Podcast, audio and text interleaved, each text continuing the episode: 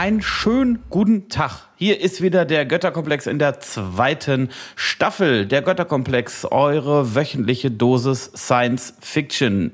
Denn wir erschaffen mit euch gemeinsam ein Science Fiction Universum. Ja. Hallo. Hallo da draußen. Hallo Niklas. Hi Philipp. schön dich zu hören. Ja, schön dich zu hören. Hallo Orti. Hi, war heute so eine westfälische Begrüßung, ne? Irgendwie schönen guten Tag.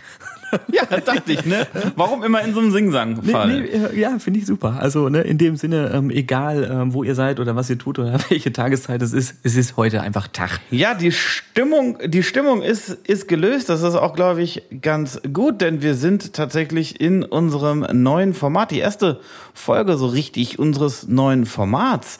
Ähm, wir haben auch noch gar keinen Namen, ne? Also es ist auf jeden Fall der Law, Law Talk, aber wir haben noch keinen Namen so richtig. Something like ja. Law Talk.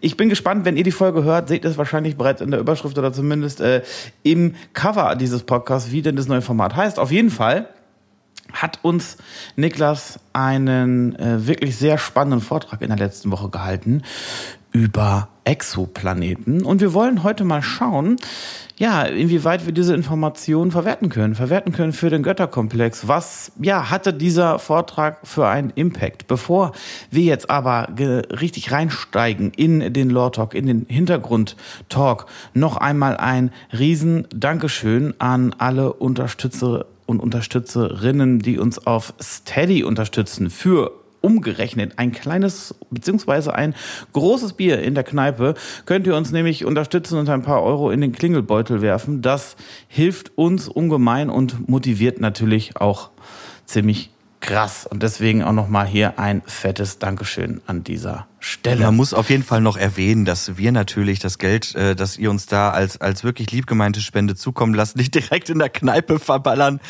Obwohl, wenn ich so drüber nachdenke. Nein, Quatsch. Ich habe gerade ein großes Bier aufgemacht. Ich war auch so ein bisschen so, nein, nein. Aber nein, das ist also selbstfinanziert noch. Nein, so soll es ja auch bleiben. Wir haben ja versprochen, dass sämtliche Inhalte des Götterkomplexes für euch da draußen weiterhin umsonst verfügbar sein werden. Nichtsdestotrotz ist es zeitaufwendig, ist es auch kostenintensiv. Deswegen umso mehr Dankeschön für eure Unterstützung. Genau. In der letzten Folge ja bereits angekündigt, haben wir eine erste Unterstützerin via Steady. Das ist die Vanessa. Da nochmal einen herzlichen Dank. Und nicht nur irgendeine Unterstützerin ist die Vanessa. Nein, sie hat auch noch direkt den höchsten Tier, die höchste Tierstufe gewählt. Das ist nämlich die Tech-Priesterin. Und die hat als Dankeschön ein kleines, feines, von Herzen kommendes, huldvolles und ja, lobpreisendes Gedicht. Ich würde sagen, liebe Götter, schreitet mit mir zum Altar der Huldigung. O heilige Vanessa, glorreiche Tech-Priesterin, dein Lobgesang erklingt in unseres Podcasts hin. In Demut und Verehrung singen wir in Chören die Erste, die uns stützt und leitet im Hören. Gesalbt und hochgesegnet, Herren in der Runde, in Götterkomplex Kunst ist deine Hilfe Kunde. Huldvoll erstrahlt dein Licht im Sein in Leuchtgestalten, schenkst uns Freude, Liebe, Freunde, die uns Held umfangen verehrt ohne Ende unterstützt du das Bestreben, den Götterkomplex Podcast stets am Leben zu erhalten. In Ehrfurcht nehmen wir nun deine Hilfe wahr, getragen durch die Nacht, unser Hoffnungsstrahl so klar. Das hoffen wir alle. Herzlichen Dank mit Gott. Philipp und nochmal herzlichen Dank und liebe Grüße gehen raus. Wenn auch ihr Tech-Priester als Unterstützung werden wollt, dann macht das doch gerne bei Steady. Dann bekommt auch ihr vielleicht ein schönes Gedicht. Genau, und ähm, wer dieser Folge ähm, wirklich ähm, folgen möchte, da ist die Grundvoraussetzung, dass ihr die letzte Folge gehört habt. Äh, Philboy hat es gerade eben ja schon gesagt. Ähm, wir gehen heute in den Lore Talk und ähm, überlegen uns, wie das Konzept von Niklas Exoplaneten ähm, für unsere Geschichte interessant sein kann. Ähm, Nochmal etwas gröber umrissen haben wir ja uns entschieden, dass es mehr Generationsschiffe gibt, die sich auf den Weg machen, eine neue Heimat zu entdecken. Und äh, da ist natürlich der Zielort jetzt genau das, worum wir uns kümmern wollen. Und das Thema Exoplaneten äh, hat Niklas uns vorgestellt. Hört euch das bitte nochmal an, damit ihr so dem folgen könnt, was wir jetzt so an Spinnereien ähm, in diesem Law Talk ähm, so von uns geben, weil das halt eben auf dieser Folge aufbaut. Ich bin aber auch immer wieder gerne bereit, noch mal was reinzuschmeißen, sollte an der einen oder anderen Stelle dann doch mal irgendwie so ein Fachbegriff kommen oder irgendwas total abgefahrenes. Wir versuchen das auf jeden Fall so zugänglich wie möglich zu machen, ne? Ganz genau. Äh, ja, auch, auch äh, sehr wichtig, ne? Wir wollen ja alle irgendwie am Ball bleiben und Spaß haben an der ganzen Geschichte. Ähm, aber mal grundsätzlich, äh, wenn wir gerade schon bei dem Thema sind, die, die Zahlen waren ja äh, wirklich so, dass ihr beide dann auch gesagt habt, boah, ey, wir haben nämlich festgestellt, es muss in der Milchstraße 160 Milliarden Planeten geben, die in einer bewohnbaren, also in einer habitablen Zone um ihre Sonne kreisen. Das ist ja super viel, ne? Und wir haben ja auch festgestellt, ey, ganz ehrlich, äh, wir haben so viele Möglichkeiten, ob große Planeten, kleine Planeten, tolle Sonne, blöde Sonne. Ähm, da gibt es jetzt alles, alles Mögliche. Das eröffnet uns jede Möglichkeit, rumzuspinnen. Also wenn ich jetzt mal so an Star Wars denke, fällt mir als erstes mal Bespin ein, dieser Gasplanet. Erinnert euch, ja, wo man dann oben drüber irgendwie so eine Station hat, wo dann dieses Gas irgendwie vom Planeten abgepumpt und raffiniert wird dann irgendwie.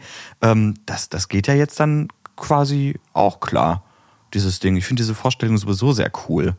Ja, seitdem du diese Zahlen äh, in der letzten Woche präsentiert hast, äh, habe ich hunderttausend Sachen im Kopf, wo ich denke, geil, äh, alle möglichen Planeten aller Couleur sind möglich. Ähm, du hast ja auch gesagt, so ein bisschen mehr, also drüber gesprochen, so ja, es gibt halt nicht immer nur den Waldplaneten, den Gasplaneten, den äh, Wasserplaneten, sondern es sind sämtliche Zusammensetzungen äh, denkbar und äh, das finde ich halt so unfassbar spannend äh, für, für die Götterkomplexgeschichte zu überlegen, hey, äh, da gibt es irgendwo in dem Sonnensystem eine Zusammensetzung Zusammensetzung und dort gibt es ein ganz seltenes Material, was aufgrund der Druck- und Gravitationseigenschaften irgendwie eine ganz besondere Energiebindung möglich macht, die so einzigartig ist, dass man darüber hinaus jetzt auch mal etwas weg von diesen irdischen Science Geschichten äh, mal weggehen kann und sagen kann, ja, wir haben halt eben einen Planeten in einer fremden Welt entdeckt und der Stoff auf diesem Planeten ermöglicht eine ganz besondere Energiefreisetzung und die nehmen wir einfach um, vielleicht auch mal weg von, von diesen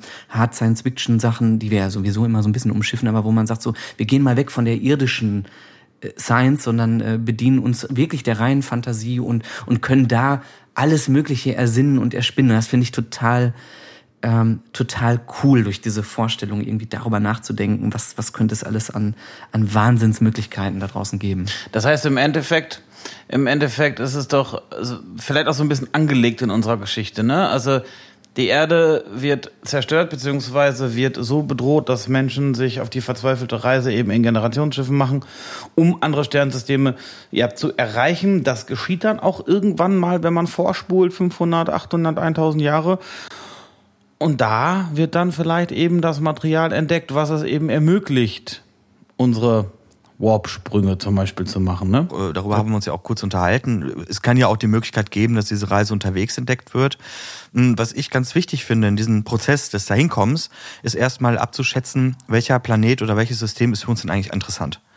Ne? Ich habe ja erzählt, dass man von hier aus schon grob abschätzen kann, wie die Zusammensetzung der Atmosphäre etc., also die Grundgegebenheiten äh, auf solchen Planeten so sind. Ich denke aber, dass es doch sehr wichtig ist, dass man grob in eine Richtung fliegt, dann immer weiter guckt, okay, wo ist was, wo ist was, was ist interessant. Und wir haben ja auch festgestellt, ein Planet ist idealerweise so aufgebaut wie unsere Erde, ne, damit wir dort halt irgendwie siedeln können. Wir haben ja auch schon in einer anderen Folge festgestellt, dass es wichtig ist, dass wir ähnliche Bedingungen haben, weil wir Menschen einfach dafür ausgelegt sind, so dass ich glaube, dass es erstmal wichtig ist, dass unsere Mehrgenerationsschiffe über eine Sensorik verfügen müssen, die andauernd immer weiter scannen und gucken, wo geht was? Wo können wir hinfliegen, bis sie dann final sich äh, wirklich in diese Richtung auf den Weg machen. Ja, das ist ein total spannender Punkt, ne? Genau, da hatte ich nämlich auch, ich hätte jetzt immer gedacht, dass dieser Startpunkt, der muss ja eigentlich, wenn ich so eine krasse Mission plane, muss der ja eigentlich zum Abflug schon relativ gesetzt sein, dass man sagt, hey, Schiff X hat sich jetzt Kepler irgendwas äh, ausgesucht und äh, begibt sich dort auf die Reise, weil, wenn ich mir jetzt vorstelle, ich äh, fliege erstmal los, kenne so ein bisschen auf drauf los und entscheide dann erst, wo ich hinfliege, wie das dann möglich ist mit Treibstoff und den ganzen Ressourcen, ist natürlich die Frage, wie dieses Raumschiff dann wieder konzipiert ist ne, und ob das für so eine Mission äh, äh, da ist. Aber das wäre sowieso jetzt auch so eine, weil du das gerade angesprochen hast, was ist denn sozusagen ja das Ziel, ne, wo, wo will man hin, was ist attraktiv? Äh, und du hattest da ja so ein paar Planetensysteme äh, angesprochen und vor allem auch den ähm, bei uns in der Nähe, ne, den, den nächsten. Und, äh, hattest du in der letzten Folge so ein bisschen auch angeteased, äh, dass das sozusagen hm, man gar nicht weiß, ob die Lebensbedingungen da so gut sind. Was ist denn aus, aus deiner Sicht sozusagen die, der Zielort, wo man am, am ehesten hin sollte? Ähm, jetzt, jetzt erwischte mich auf dem falschen Fuß, weil ich natürlich schon das Dokument geschlossen habe. Moment. Aus diesem Grund, bis ich das, äh, die, die Zahlen, Daten, Fakten für euch habe, kommt erstmal Werbung Du möchtest auch ein Teil des Götterkomplex-Universums werden? Du hast Ideen und Anregungen, die du mit uns und der Community teilen möchtest? Kein Problem. Schick uns deine Ideen einfach an info@götterkomplex.de. Möchtest du uns darüber hinaus unterstützen? Dann verteile doch einfach ein paar Sterne auf der Podcast-Plattform deiner Wahl an uns. Damit wirst du erreichen, dass der Götterkomplex wachsen wird, weil sich viel mehr Menschen an der Entwicklung beteiligen. Du findest uns auf Social Media, bei Instagram unter Götterkomplex-Podcast mit OE oder auf Discord unter Götterkomplex-Podcast. Diskutiere mit und lass das Universum wachsen. Werbung Ende. Ja, ich habe es geschafft. Ich habe meine Unterlagen mal wieder hervorgekramt. Das Problem ist ja einfach die Nomenklatur der neu entdeckten Planeten. Das Schöne ist ja, dass wir ähm, bedingt durch die lange Reise, die die Menschen auf sich nehmen, diesen Planeten dann auch mit, mit Sicherheit äh, neue Namen geben. Ähm, wer für uns aktuell am interessantesten ist, das ist tatsächlich Kepler 186f. Den hat man 2014 entdeckt. Der ist anderthalb Mal so groß wie die Erde. Man geht also davon aus, dass er von der Schwerkraft her, ja, ich sag mal so, leichter zu sein hat dort einen Vorteil. Ähm, und ja, der ist aber 500 Lichtjahre von der Erde entfernt. Ne? Das, das muss einem klar sein. Ähm, aber der hat eine Umlaufzeit von 130 Tagen. Es könnte flüssiges Wasser geben. Man geht davon aus, dass das im Moment so der Planet ist, der so der Erde am ähnlichsten ist. Ne? Also das wäre schon ein interessantes Ziel. Ich weiß, was du meinst, Orti, mal um kurz Bezug zu nehmen auf das, was du vorhin gesagt hast, nämlich es wäre nicht schlecht, im Vorfeld zu wissen, wo möchte man eigentlich hin. Mhm. Ich, dadurch, dass unsere Geschichte ja ich glaube, 500 Jahre ab jetzt in der Zukunft beginnen wird, gehe ich auch mal davon aus, dass man sich schon im Vorfeld mehr Gedanken darüber gemacht hat, was ist denn da eigentlich draußen und man hat mit Sicherheit auch schon das ein oder andere mehr an Möglichkeiten entdeckt, äh, an Reisezielen, an möglichen Reisezielen. Mhm. Nichtsdestotrotz, wenn ich jetzt mal an den Film Alien Covenant denke, da gab es ja auch so eine Zwischensequenz am Anfang, da haben die gemerkt, okay, wir sind eigentlich auf der Reise in ein ganz anderes System, um das zu besiedeln. Aber per Zufall hat uns ein Signal erreicht, ohne zu spoilern. Und dort haben wir äh, mit Hilfe unserer Sensorik einen Planeten gefunden, der noch viel besser ist. Und mhm. Wie genau die das gemacht haben äh, in Bezug auf Kurswechsel, weiß ich nicht. Ich könnte mir vorstellen, dass gerade in Bezug äh, auf die Distanz dieser Reise ähm, es kein Problem ist, dann vielleicht doch auch noch ein Slingshot, um ein anderes System zu machen und dann die Richtung zu ändern. Das glaube ich ehrlicherweise auch. Also ich könnte mir schon vorstellen, Orti, dass man sich eine grobe Richtung sucht. Meinetwegen, man bricht erstmal Richtung Kepler auf. Vielleicht sind da in der Nähe um Sagittarius, was weiß ich, wurden auch noch mal interessante Exoplaneten entdeckt. Mhm. Und dann bist du unterwegs und unterwegs ändert sich ja dein, dein Winkel, dein Betrachtungswinkel auf ja. andere äh, Sonnen und andere Planeten. Und so kannst du ja vielleicht auch nochmal andere Analysen durchführen oder kannst vielleicht auch andere Planeten sogar noch entdecken, die näher liegen und die vielleicht noch vielversprechender sind.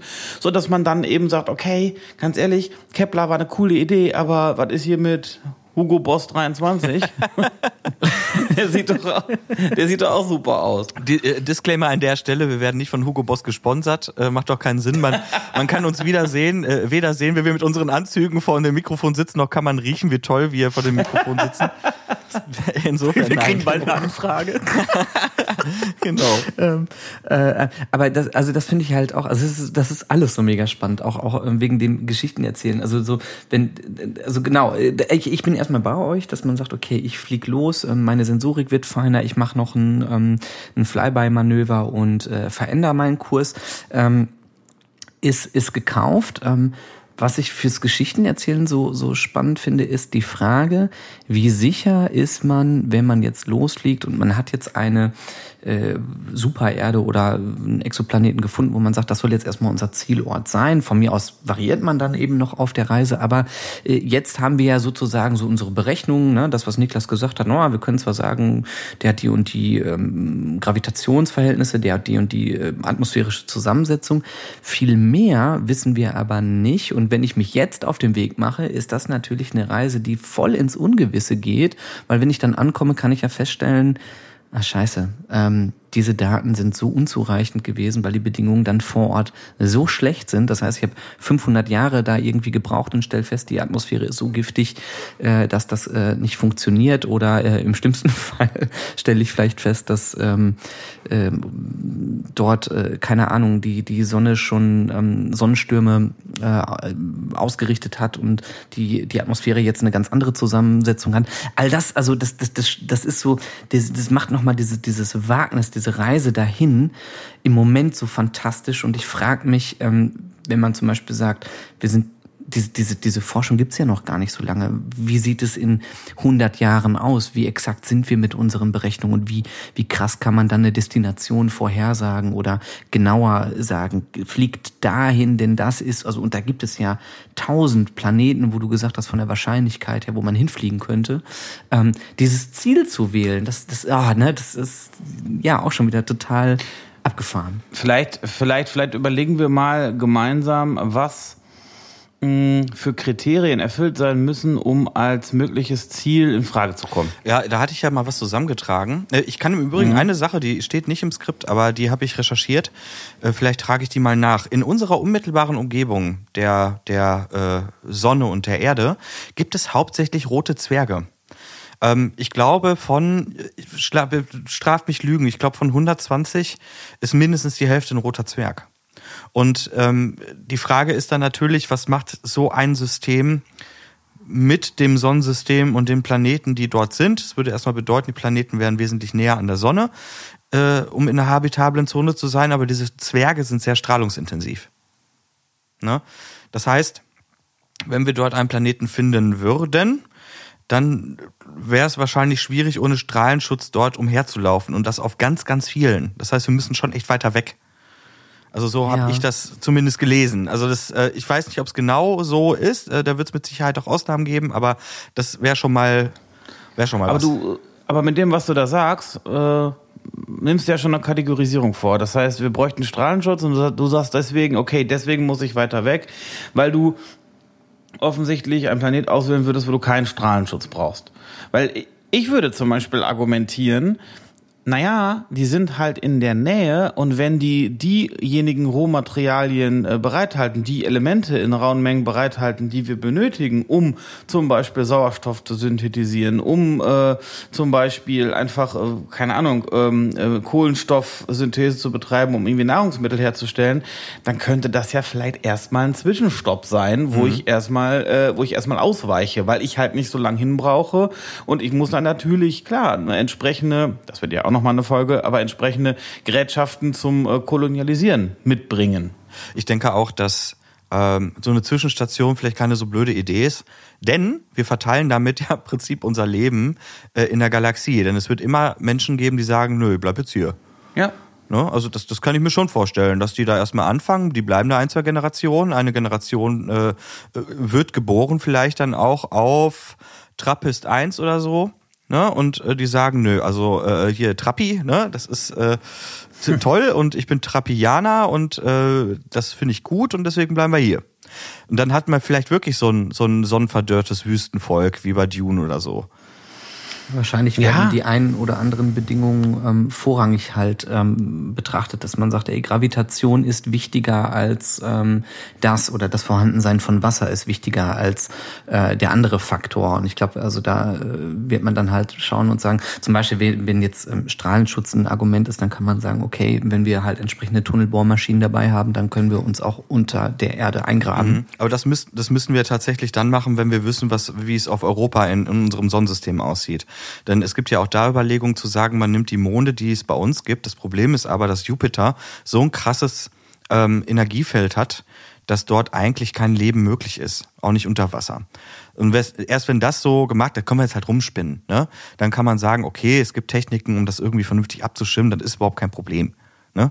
Äh, dann kommen eure so geliebten Kuppelwelten mhm. Ja, wir haben ja immer, also in den, in den bisherigen Freiflügen gesagt, dass ein wichtiges Argument wirklich diese krasse Erdähnlichkeit ähm, ist, damit man sich halt auch wirklich nicht von einem Elend ins nächste äh, siedelt. Ne? Dass man sagt, ja, jetzt sind wir hier unter, unter Tage äh, und wir überleben zwar oder wir haben hier ein, äh, was gefunden, wo man sagt, okay, wir können hier ähm, vielleicht von der Gravitation her leben, aber das Leben ist richtig scheiße, weil alle anderen Bedingungen so schlecht sind. Ähm, wäre es ja wirklich, also dieses, dieses oberste Ziel ist ja tatsächlich, ist es alles da. Atmosphäre, Wasser, Pflanzen, äh, Vegetation und, und so weiter und so fort. Ähm, müsste man, also man müsste halt irgendwie rumspinnen. Ich frage mich immer so, ja, gibt's Vormissionen, die dorthin fliegen, um nochmal weiter, genauer, exakter zu scannen? Ist das überhaupt möglich? Äh, vom Jetztstand her, damit man sagt, so, das ist das Ziel und von diesen Planeten wissen wir, da gibt es 100 Stück und die, äh, die nehmen wir zuerst. Ähm, weil wenn ich jetzt eine Sonde dahin schicke, die sich das genau anguckt und die die Daten wieder zurückschickt, dann sind wir ja irgendwann bei 1000 Jahren in der Zukunft ähm, wegen der Lichtgeschwindigkeit und der Datenübertragungsgeschwindigkeit. Und das das finde ich halt auch so abgefahren. Ne? Ähm, wie, wie unsicher ist diese Reise von unseren Kolonieschiffen, wenn wir sagen, die reisen, sagen wir mal, von heute an in 150 Jahren los. Äh, da müssen wir von da aus überlegen, wo steht die Technik, wie sicher ist die Zielsetzung dieser Planeten na, und wie von der Geschichte, wie, ähm, ja, wie unsicher ist die Ankunft da? Ähm, und das ist ja mega spannend äh, zu überlegen. Ja, es ist von, von 20 äh, Schiffen sind 15 gescheitert, weil die Lebensbedingungen vor Ort richtig kacke waren oder sowas. Oder die sagen, wir fliegen halt weiter, ein Teil bleibt dort und wir verstreuen das Leben dort, wie schon beschrieben. Mhm. Ähm, oder man sagt halt einfach, okay, äh, wenn ich jetzt so diese, nicht Kryoschlaf, sondern ne, was auch immer wir uns da ausgedacht haben, äh, Winterschlaf, Winterschlaf, ja. Winterschlaf ähm, äh, Generation, nur ein Teil wird wach, überprüft, was ist da los und entscheidet dann, wir fliegen weiter oder wir bleiben. Ne? Das würde mhm. ja auch gehen.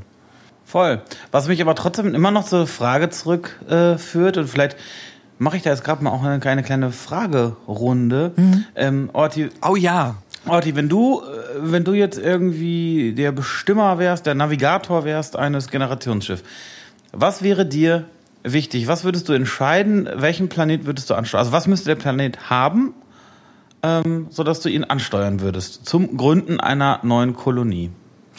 Ja, wäre ja, also jetzt, ne, da, klar, ne, der, der erste Gedanke ist, es ist eine zweite Erde, Punkt. Mit genau den entsprechenden äh, Grundvoraussetzungen, was G-Kräfte angeht, was das Vorhandensein von Wasser angeht, was die Möglichkeit von Vegetation angeht, also bepflanzen zu können, ob sie dort vorherrscht oder nicht. Wenn ja, dann natürlich. Ne? Äh, wenn man aber sagen kann, wir können dort äh, Pflanzen aussehen und dann ähm, wachsen und gedeihen die. Ähm, also das, das wäre das, was ich äh, auswählen würde. Die entsprechende, das äh, Wetterverhältnisse, ne? dass also keine krassen Stürme da sind, sondern halt die bestmöglichen, erdähnlichsten Bedingungen würde ich logischerweise als, äh, als Ziel setzen. Und dann würde ich Abstriche machen, wenn man jetzt sagt, okay, ähm, was weiß ich, Temperaturen sind ähm, nicht erdähnlich, aber aushaltbar, wenn man relativ kosteneffizient Gegenmaßnahmen bauen kann. Und da ist ja natürlich, also da muss man das Gedankenspiel dann so hoch machen, wie krass sind jetzt die Faktoren? Fehlt Wasser? Kriegen wir das woanders aus der Nähe her? Wie schwer ist das zu beschaffen?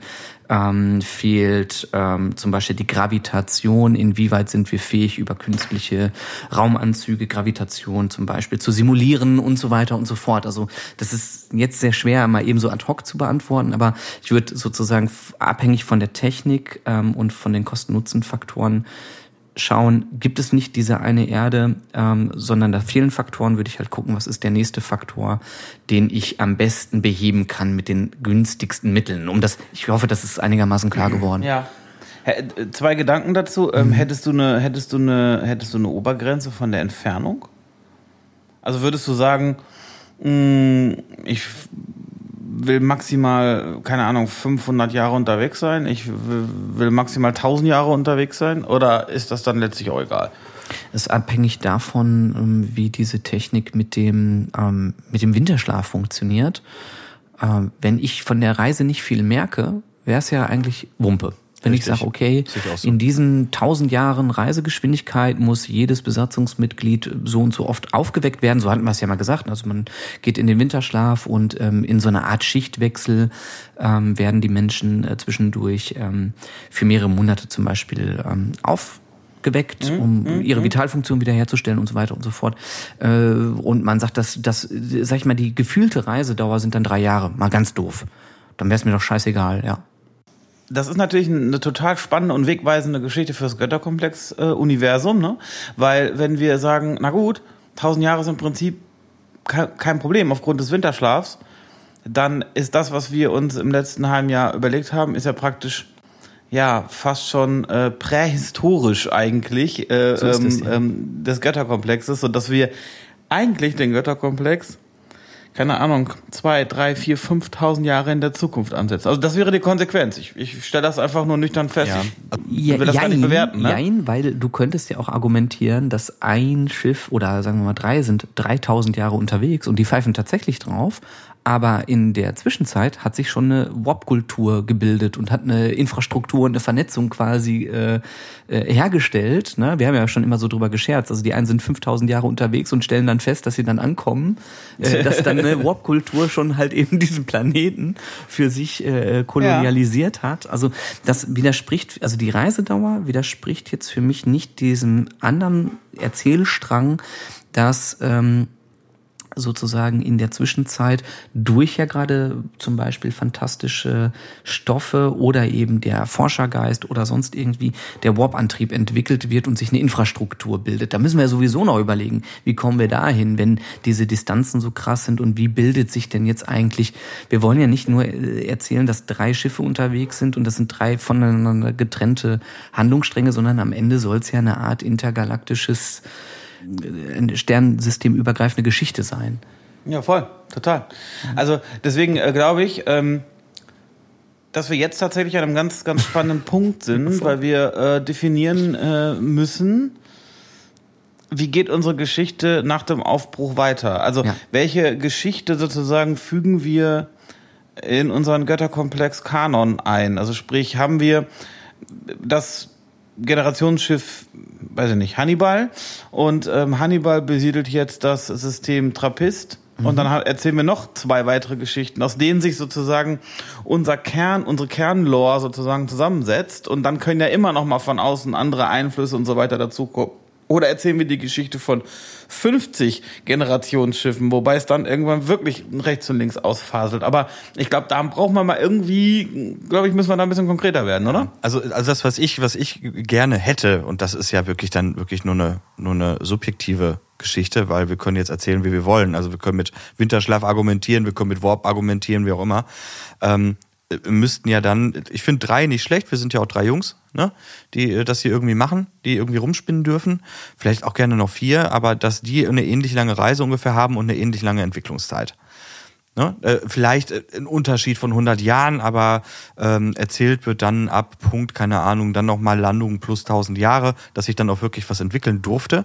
Was die Reise an sich angeht, ich sehe es total äh, total divers. Also mir, mir ist es recht, dass ich eine Generationsschiff äh, habe, die komplett wach ist, äh, wo sich das Ziel total verfasert, äh, wie du das gerade so schön gesagt hast, äh, wo das Schiff eigentlich nur unterwegs ist, um unterwegs zu sein und sich dann an Bord schon längst eine andere Kultur äh, gegründet hat. Mir ist es recht, dass es äh, vielleicht ein System gibt äh, mit Menschen, die sich in ein anderes System hochgeladen haben, ihren Geist, die dann ankommen und dann aber auf einen Steinplaneten siedeln, weil einer KI ist es egal, wo sie ist äh, und so weiter. Es wäre ja auch möglich, dass man ähm, die Routen kennt von vielen Schiffen. Sagen wir mal, es sind 100 Schiffe gewesen und man sagt, hey, wir haben jetzt den Warp-Antrieb, die können wir doch auf halber Strecke mal eben abfangen. Die müssten ja jetzt rein rechnerisch ungefähr da sein. Man springt dahin, jetzt mal so ganz doof, äh, und sagt denen, Leute, ähm, ihr habt noch 500 Jahre vor euch, aber wir können das auch in 10 Minuten machen. Äh, ne? das ist auch frustrierend. Ja, aber das, das wäre zum Beispiel so ein, so ein Galaktika-Ding, ne? dass man sagt, okay, man hat im Kern vielleicht, ähm, äh, oder einer von euch erzählt die Geschichte wirklich eines solchen Mehrgenerationsschiffs, das unterwegs ist, unterwegs den Warp-Antrieb äh, bei äh, Höhe Proxima Centauri äh, entdeckt, aufgrund des äh, Sterns dort, äh, warum auch immer, ne? wegen, mhm, aus, ja. aus Gründen. Und aus dann Gründen. genau, und das genau dann macht und sagt, pass auf, wir schicken jetzt ähm, aufgrund unserer, oder mit unserer neuen Technik verschiedene Botschafterschiffe los, um die anderen mehr Generationsschiffe anzufangen und äh, abzufangen ja. und entdeckt, scheiße, wir finden die nicht mehr. Ähm, äh, einer findet äh, auf dem Zielplaneten Kepler, äh, schlag mich tot, äh, eine Zivilisation, die dort aber vor äh, 200 Jahren zurückgelassen wurde. Ne? Ja. Äh, äh, und der Rest ist halt einfach weg und keiner weiß, äh, wo die sind. Äh, könnte ich mir auch cool vorstellen. Dass man immer so ein bisschen kurze Querverweise hat. Ne? Das, genau, äh, aber das, also das finde ich gerade richtig cool, wenn man jetzt sagt, du hast so drei Hauptstränge, die sind von mir aus relativ zeitgleich von der Reisegeschwindigkeit und dann entwickelt sich dort äh, äh, etwas und das wird primär erzählt. Du hast Restschiffe, von denen man auch der Community überlässt, hey, ähm, da habt ihr die Freiheit auch ähm, in dem Fall bleibt vielleicht dieser Reisenden äh, so ein bisschen zu erzählen und man kann, glaube ich, gut argumentieren, dass wenn irgendwann dieser Technologieschub da ist, dass man sagt, hey, äh, WAP hat es ab dem Zeitpunkt XY gegeben und die äh, Menschheit hat sich halt eben überlegt, die restlichen Schiffe ähm, wiederzufinden und deren äh, Ankunft zu verkürzen, so dass das dann schnell zu einem gleich relativ gleichen Entwicklungsstrang führt oder zu einem gleichen Zeitstrahl führt. Ähm, das kann ich mir äh, ganz gut vorstellen. Und da, also natürlich, wie du halt gerade auch schon gesagt hast, äh, dass man sagt, ja, wir versuchen das Schiff XY zu entdecken, aber die Route, also wir finden es nicht und es bleibt ein Mysterium.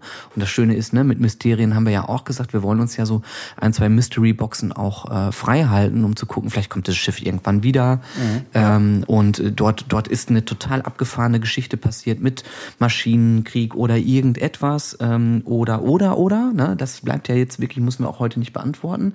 Aber wir hätten so ein paar, sagen wir mal, zehn Mystery-Boxen, von denen wir sagen, diese Schiffe und der Verbleib ist unklar. Man hat versucht, die Route nachzuvollziehen. Man wollte denen über Warp-Geschwindigkeit quasi über den Berg helfen. Ähm, aber wir wissen nicht, wo sie sind.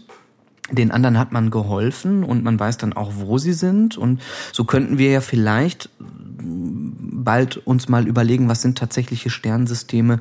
So Niklas, ne, wo du gesagt hast, das wäre interessant als Zielpunkt und wir erzählen dann einfach und sagen, die und die, sagen wir mal, zehn Sterne und Planeten, die sind offiziell, die gehören zum Kanon, da passiert was und der Rest ist offen. Ich habe gerade so ein bisschen ähm, die so ein bisschen das Gefühl, dass wir gerade dabei sind, ähm, sozusagen unsere eigenen Fraktionen dadurch ja. zu bilden. Ne? Also wenn jetzt zum Beispiel ähm, Niklas vom Roman Empire äh, in Space träumt, als ja. Beispiel, weil ich ja. zufällig da, weil ich da so einen Verdacht habe, ähm, könnte es ja tatsächlich wirklich sein, dass du also die Geschichte erzählst von einem von einem Generationsschiff X, das dann eben diesen Warp-Antrieb entdeckt und sozusagen, sagen wir mal, acht weitere Generationsschiffe einverleibt sozusagen in sein Empire und damit sozusagen das erste Sternenreich entsteht. Parallel dazu entwickelt sich das Generationsschiff eben von Orti, also dessen Geschichte Orti erzählt, ähm, entwickelt ebenfalls diese Warp-Technologie und ähm, macht das Gleiche. Und so gründet sich sozusagen unsere drei Ausgangsfraktionen, von oh ja, denen aus ja wir sozusagen die, ja. die Kerngeschichte erzählen können.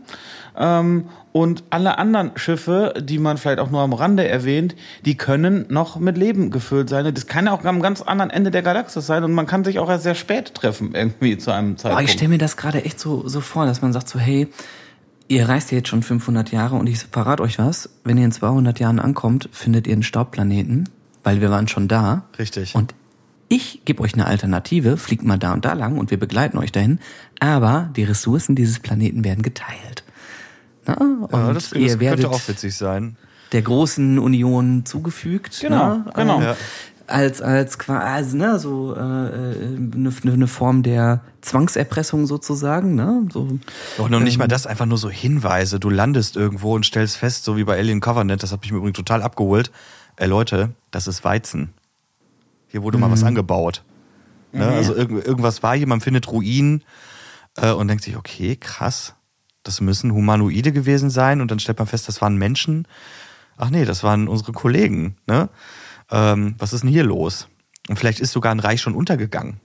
Genau, ja. weil die dahin gewarpt sind und dann gab es einen krassen Warpsturm und oder hier ähm, die Geschichten, die wir dann aufmachen können mit äh, zum Beispiel Fehlgeburtenrate und sowas. Ne? Das, ja, ja, ja. Das, also all diese Geschichten, die wir so ein bisschen offen gelassen haben, wo wir auch bewusst gesagt haben, ja, ähm, wollen wir mit aufgreifen, die sind dann da zu erzählen. Und ähm, also ich krieg gerade ein relativ klares Bild sogar von dieser also, also relativ klar, aber zumindest jetzt mehr eine Vision davon, wie diese Götterkomplex-Geschichte erzählt werden kann und wie auch diese Vernetzung, weil das war immer ein Puzzleteil, was mir gefehlt hat, wie vernetzen wir das ganze Ding denn?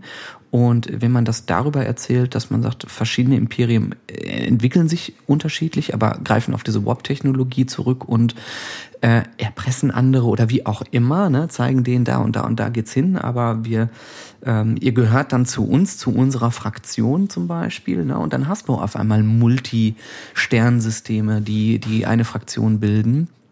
Äh, und dieses Potenzial mit Mystery-Boxen und, und, und, es ist, ähm, Finde ich gerade richtig cool. Ja, total. Ich muss gerade so ein bisschen an die eine Szene bei Battlestar Galactica denken, wo die Pegasus auf einmal auftaucht, das zweite mhm. große Kampfsternschiff, und äh, sich Hammer, daraus ja. unweigerlich ein Konflikt entwickelt, weil ja innerhalb dieser kleinen Systeme sich ja schon wieder eigene kleine Kulturen entwickelt haben. Und ja. äh, man ja auch irgendwie versucht, ne, weil man sich mit dieser Kultur identifiziert, diese auch zu verteidigen. Man will nicht assimiliert werden. Das geht nicht. Das sind so die typisch menschlichen Aspekte, die dort wieder zutage treten. Ja, das sind Geschichten, die sind bestimmt alle schon tausendmal erzählt worden. Aber ich finde diese Herleitung, dieses Dahinkommen, ja. finde ich gerade mhm. so unfassbar spannend. Ah, das wollten wir ja auch immer. Wir wollten ja immer mhm. eigentlich, also neben denen, wenn man jetzt über Außerirdische spricht und so, da gibt's auch äh, super spannendes Potenzial. Aber ich finde schon auch immer zu sagen, das war menschlich, das ist menschlich und das bleibt menschlich und das möchten wir federführend äh, miterzählen.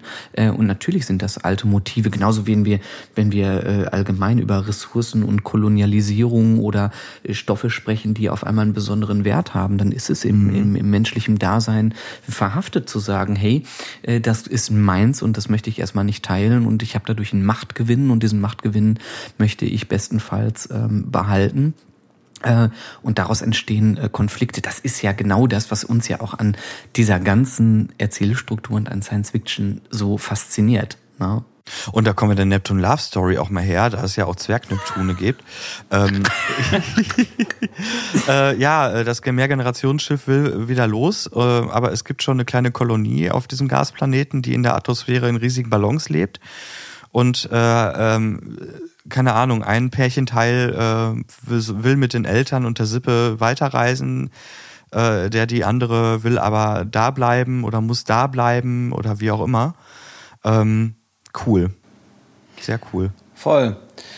Ähm, ich weiß nicht genau, wie es euch jetzt geht. Ich hätte das Gefühl, dass wir hier eigentlich einen, einen ganz, ganz logischen Abschluss haben unserer unseres Law Talks. Und ähm, ja. ich glaube, wir sind echt wirklich einen richtig dicken Schritt nach vorne gekommen, mhm. weil sich doch so einige Sachen jetzt irgendwie geklärt haben. Also wir haben letztlich festgehalten, dass wir mal so im Hinterkopf behalten, ja, dass jeder von uns sich jetzt einfach mal anfängt, sich Gedanken zu machen über sein Generationsschiff, was aufgebrochen ist, was ist passiert auf der Reise, wie hat sich das dann weiterentwickelt und dass wir diesen Gedanken jetzt einfach mal festhalten und den vermutlich in den nächsten Lore Talks ähm, ja ausarbeiten können, ne? Und mhm. so dass jeder vielleicht auch mal Konzepte oder Lore Talks macht, eben bezogen auf seine Fraktion mhm. und so dass sich dann äh, ja die gesamte Lore langsam bildet von. Daraus ergibt sich dann ja auch ein Zeitstrahl und auch eine erste Sternenkarte. Ne? Also zumindestens, dass man sagt,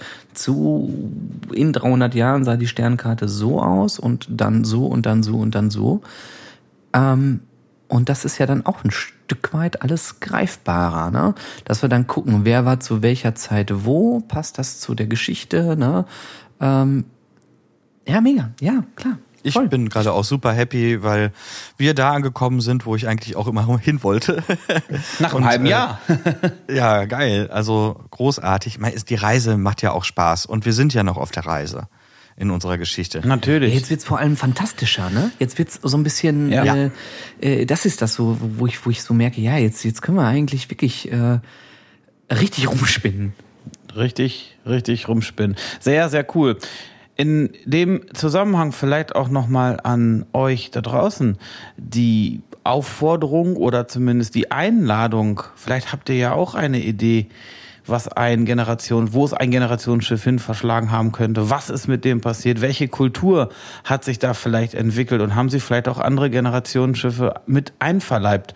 Und ist diese Anzahl von 100 oder 300 Generationsschiffen eigentlich auch die letzte Anzahl oder ist das die letztbekannte Anzahl, an dem eben dein Raumschiff aufgebrochen ist?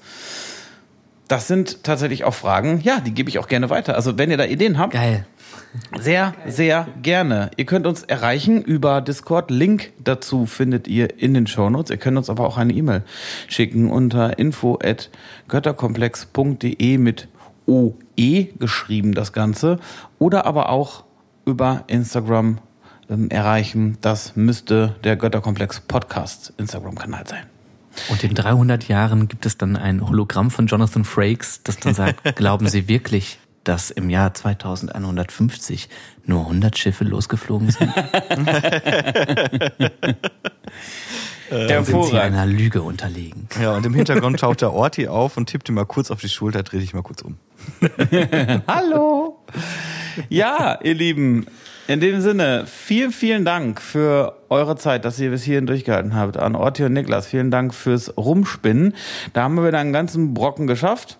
Und in dem Sinne würde ich mal sagen, verabschieden wir uns wie immer mit unserem traditionellen Energie.